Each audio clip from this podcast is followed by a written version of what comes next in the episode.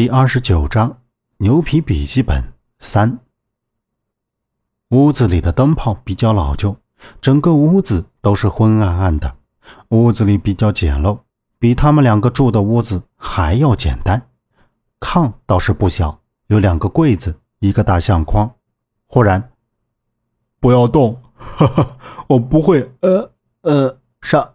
你嗯嗯，秘密说不伤害你。嘿嘿嘿嘿！大强子身上裹着一件破旧的绿衬衣，袖子破了个洞，一条长长的黑裤子掩盖上了脚趾头，头发是乱糟糟的摊在前额。他话音吐不清，显得是神神叨叨，手指头也不停的显化着，眼睛迷离恍惚，还不时转着黑眼球瞟着周围。不一会儿，又换了个姿势。身体倚靠在墙边，双手朝背后伸去，两腿并在一起，扑通坐在了那里，眼睛睁得大大的，直直着盯着前方，整张脸都狰狞了起来。突然，他身子一斜倒了下去，卷曲着腿，捂着胸口，翻着白眼，咧开嘴，恐怖的一笑，爬了起来，指着前面是捧腹大笑。然后又继续蹲缩着，胡言乱语的画着。他这个样子，一般人见了都会害怕，不是痴呆，不是傻，而是疯子。屋子里瞬间弥漫着诡异的气氛。杨木眼神一晃，竟是愣住了，看着炕上疯癫的大强子，就像是在看一场自导自演的恐怖剧。奶奶，他经常这样吗？杨木问道。老奶奶冲着大强子和蔼的微笑着，他早已习惯了，慢慢走着应了一声：“是啊。”再看老奶奶弓着身子站在炕边半人高的旧柜子面前，将碗里的几粒花生颤悠悠地夹到了外面。杨木看着老奶奶的举动，疑问道：“嗯，奶奶怎么夹出来了？”老奶奶说道。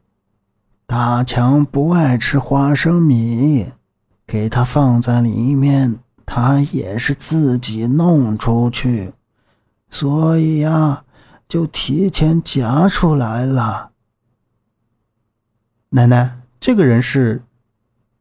周震站在柜子的侧面，指着柜子上面那个大相框里的一张单人照片，问道：“那是一张黑白照片。”照片里是一个浓眉大眼的小伙子，露着洁白的牙齿，似笑非笑地站着，身着卡肩背心，手里握着一根粗棍子，看不出是什么做田的工具，上半身很不自然的样子。照片下面切口不齐，所以周震是特别的奇怪。老奶奶缓缓抬起头，眯着眼睛瞅了瞅。哦，这是大强他二叔。说着，端着那碗饭走到炕边，扶着炕沿，颤巍巍的坐了上去，对强子招了招手：“大强，过来吃饭。”杨某深眸一瞟，也凑到大相框面前，他扫到周震刚刚指的那张照片。照片上的小伙子是非常的壮实，也有些眼熟，可能跟大强长得像。还有几张年轻姑娘的照片，应该是老奶奶年轻时候的照片。原来老奶奶年轻的时候这么漂亮。除此之外，没有看到其他人的照片。这时他才发现，这相框里除了这两个人的照片，还有四五张不同的。有三四张是连绵不绝的大山，还有一张上面的轮廓呈现出是带图案的圆形物体，图案模糊不清，像是花纹，又像是麒麟纹。这个纹路会像这么熟悉？不，应该是刚刚看到过。对，这张照片里的模糊图案就是刚刚进屋时疯子一样的大强手指下画出的。杨默猛然扭头看向大强。喂，杨默，杨默！